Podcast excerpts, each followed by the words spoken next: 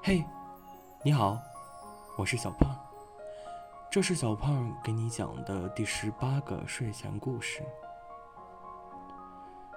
山上有一只小狐狸，它在山上修炼了一百年，终于化出了人形。一出关，它就迫不及待地跑下了山。唉，一百年了，也不知道人间变成什么样了。没走多远，他就嗅到了一股香气。他仔细地闻了闻，是酒香。他擦了擦口水，摇身一变，化成一个妙龄少女，又把尾巴往裙子里塞了塞。他循着酒香。来到了山下的小镇上，小镇里车水马龙，远处的集市人声鼎沸。他瞪着好奇宝宝一般的大眼睛，望着青石板的小路、络绎不绝的马车，以及不远处的酒肆。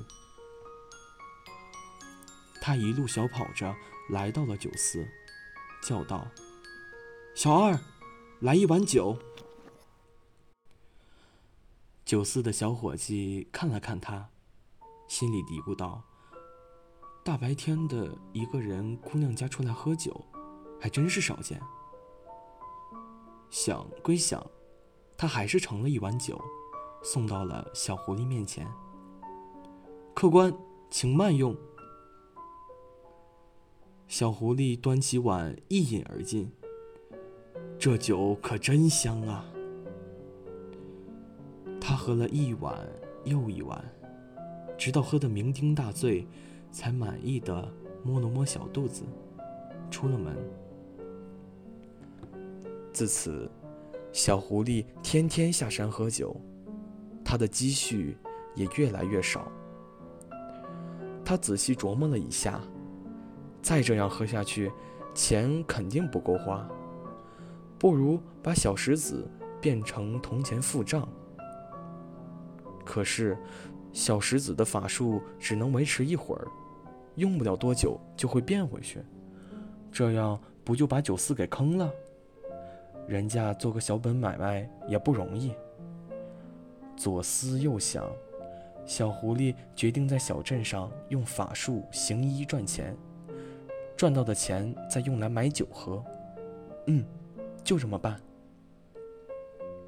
第二天，小狐狸就变成少女的模样，扛着一个再世华佗的小旗子，下了山。他在小镇的集市上摆了个小摊子，生意就算是开张了。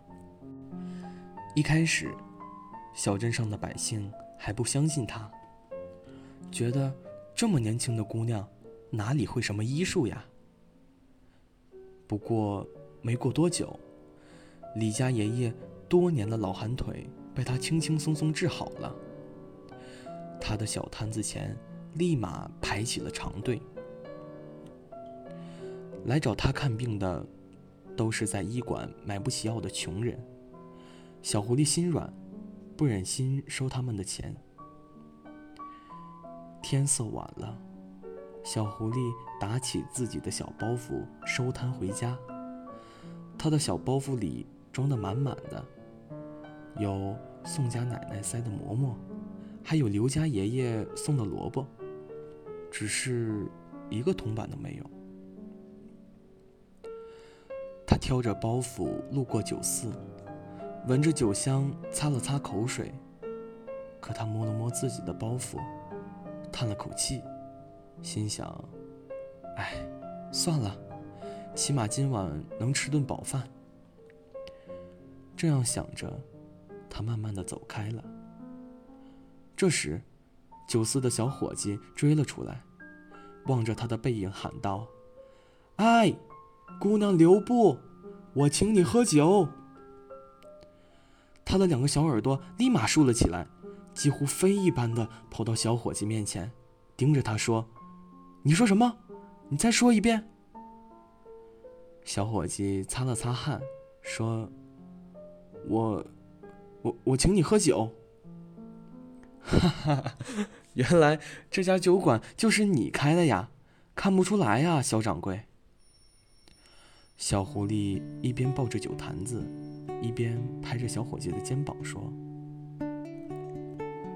小伙计腼腆的笑了笑，说：‘你治好了那么多乡亲，都不要钱，请你喝点酒算什么？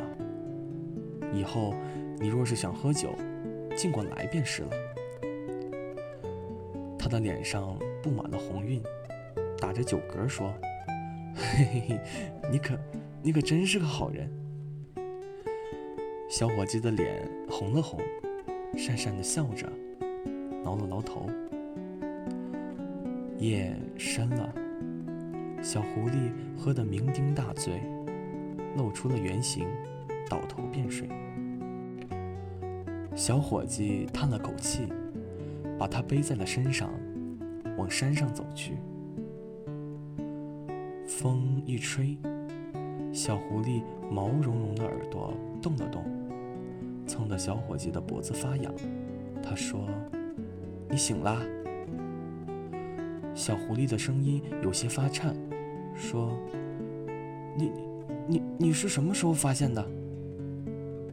他笑着说：“你每次来店里喝酒，喝醉了连尾巴都藏不住，你说呢？”小狐狸哼唧着，用小爪子在他背上捶了几下，说：“你，你，好啦好啦，其实小狐狸就挺可爱的。”小狐狸的脸红了，他用蚊子一般的声音说：“那你觉得我变成人和变回小狐狸，哪个好看？”小伙计笑了笑。毫不犹豫地回答：“都好看。”